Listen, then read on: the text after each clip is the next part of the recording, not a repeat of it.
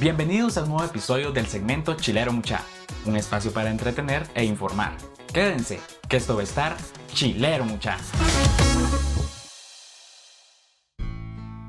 ¿Qué tal? ¿Cómo están? Soy Elías y en este primer capítulo de Chilero Mucha vamos a platicar de un tema no tan común, como ya lo ven en la portada. Y es que es bastante simple. No hay abejas, no hay humanos. La abeja es un insecto que vemos con mucha frecuencia, pero muchas de esas veces representa peligro para algunas personas, más que todo por sus picaduras. Pero lo que no notamos es la importancia que tiene para todo nuestro entorno. Y para eso invitamos a un emprendimiento que lleva casi 50 años trabajando en la apicultura. Pero, ¿qué es la apicultura? Bueno, pues para eso le damos la bienvenida a la colmena de don Antonio para que responda esta pregunta. Eh, bueno, la apicultura es la actividad que, realiza, eh, que realizamos los humanos para eh, criar abejas, pues, cuidar abejas o criar abejas o mantenerlas en condiciones óptimas para que puedan producir la miel, que es el ingrediente eh, o el alimento que, extraemos de, ellas, ¿verdad? Que, que, obtenemos de ellas. Entonces, la apicultura es la actividad del ser humano que se encarga de cuidar y criar las abejas. Y ahora que ya sabemos un poco más sobre el significado de esta palabra, Hablemos un poco sobre cuál ha sido el desarrollo de la apicultura en Guatemala. Como apicultura, digamos, utilizando las abejas Apis mellifera, que es la abeja europea, y digamos, las, eh, sí, la, abeja europea, que fueron introducidas por los colonizadores eh, alrededor del siglo XVII, eh, durante la colonia, valga la redundancia. A partir de ahí, pues ha estado ligada a, por ejemplo, la caficultura, mucho, ¿verdad? Por la, por la polinización en otros cultivos. Guatemala es un país eh, con una temperatura estable a lo largo del año. Claro, en distintas regiones hay, tenemos distintos climas o microclimas, pero digamos que eh, Guatemala tiene condiciones aptas para tener o criar abejas en casi los 22 departamentos del territorio. Eh, la miel de Guatemala ha sido bien valorada a nivel mundial desde hace mucho tiempo. Somos el país de la eterna primavera y eso pues confiere a nuestra miel eh, algo único, ¿verdad? Que es eh, pues una, digamos, una mezcla de un montón de néctares de, flores que las abejas obtienen y luego transforman en la miel, ¿verdad? Naturalmente, es un producto natural. Eh, actualmente hay registrado en el Ministerio de Agricultura, o de acuerdo al censo del Ministerio de Agricultura, más de 3.000 apicultores. Eh, hay grandes, hay pequeños, pero digamos que el 80% de la miel que se produce se, exporta y el otro 20% pues que se, que se queda aquí en Guatemala para consumo eh, local. Eh, últimamente ha estado incrementándose eso, ¿verdad? El consumo de miel de Guatemala es bien bajo o ha sido bien bajo, pero en los últimos años ha venido creciendo. Entonces ya hay un poquito más de producción eh, cada vez hay más personas eh, interesadas en la apicultura o retomando porque alguna vez lo tuvieron eh, o tenían apiarios. Y pues afortunadamente para el sector ha estado creciendo, ¿verdad? Y se mira en el volumen de, consumo, que poco a poco eso no va a subir de la noche a la mañana, pero sí hay una, digamos que ya es notorio el aumento en, en el consumo. Entonces, como historia reciente, ¿verdad? Ya saben, mucha. Guatemala es un país que se presta para la apicultura, por sus climas, por sus territorios, por la calidad de la miel y el aumento de su producción. Pero ¿por qué estamos hablando de esto? No solo para saber qué es la apicultura y cómo se desarrolla en Guate, sino que aquí hay un tema más delicado, mucha. Y es que si no hay abejas, no hay humanos. Pero si quieren no me crean a mí, escuchemos algunos datos interesantes dados por el experto. Pues contrario a, la creencia popular de que las abejas nos dan solo la miel, eh, la importancia, y no solo de la abeja melífera, pues porque al final en el mundo son 20, más de 20.000 especies que se han identificado.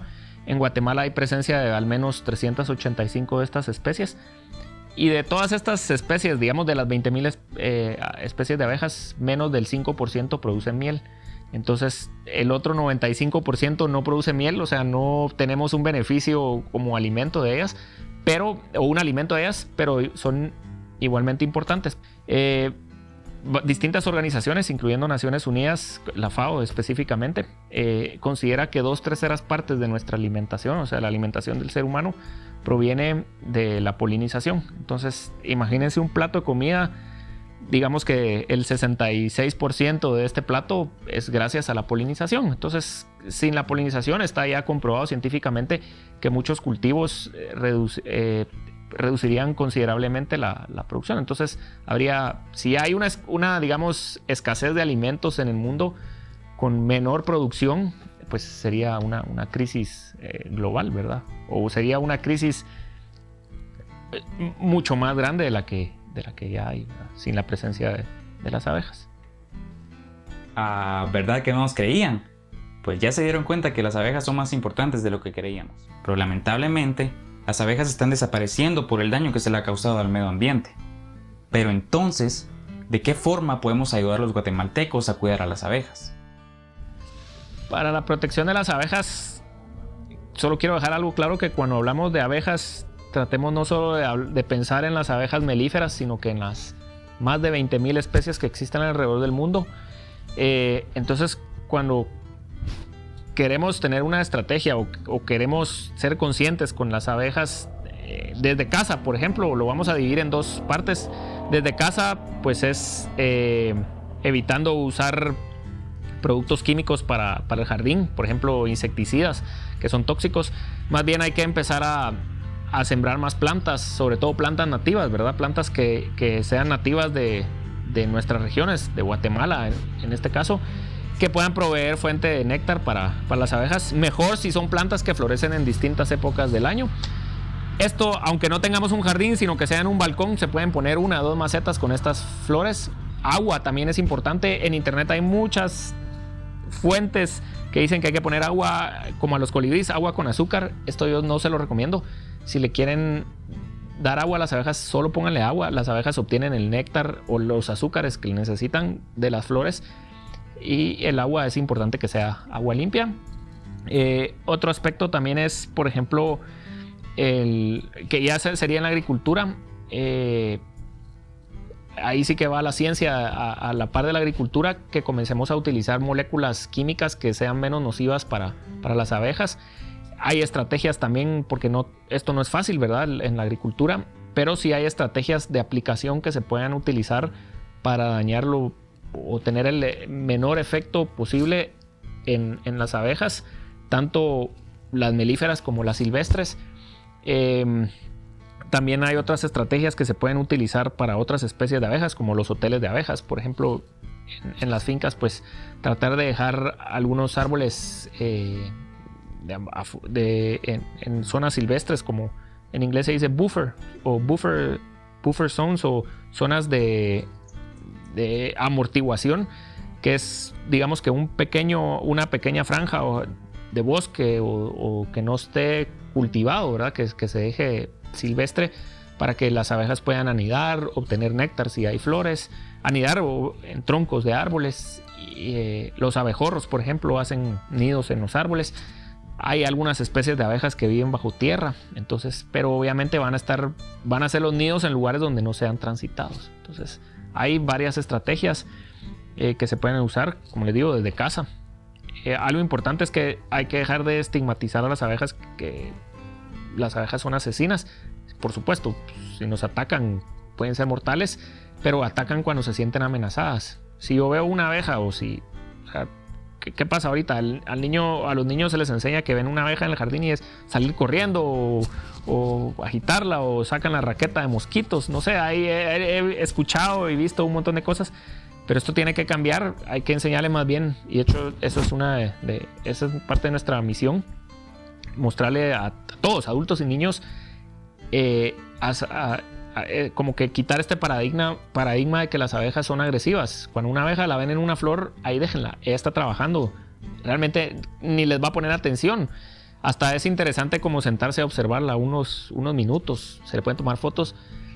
Y si yo no la, o si la persona no la molesta, la abeja tampoco se va a sentir amenazada. Literalmente las abejas atacan por miedo al peligro.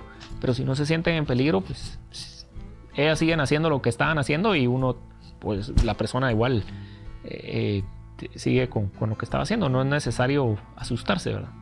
Obviamente tenerle respeto, sobre todo cuando están cerca del nido de la, de la colmena. Acuérdense, las abejas son importantes, no solo porque hacen la miel que le echamos a los panqueques, sino porque ayudan a mejorar el lugar donde vivimos. Y para terminar este primer episodio, ¿qué les parece si conocemos un poco más de la historia de la colmena de Don Antonio? La historia de la colmena de Don Antonio, pues tiene, digamos que casi 50 años. La marca es, en honor a mi abuelo, don Antonio. Él fue el que empezó a criar abejas en los años 70. Sin embargo, la marca ya registrada eh, o comercialmente hablando como Colmena Don Antonio empezó en el 2013. Eh, luego de la crisis mundial de la miel, que fue en el 2010, eh, pues la, familia se dedicaba a exportar miel.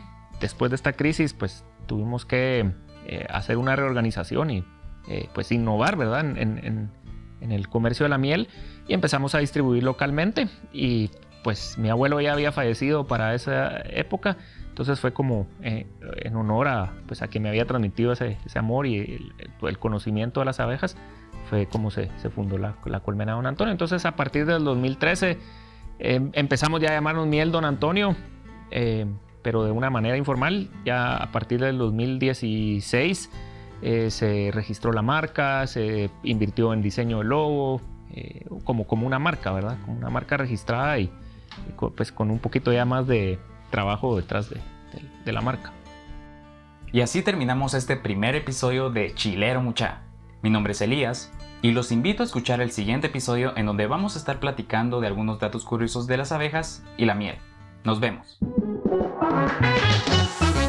Esto fue Chilero Mucha, un espacio para entretener e informar. Esta fue una producción en colaboración con la Escuela de Ciencias de la Comunicación en la Universidad de San Carlos de Guatemala.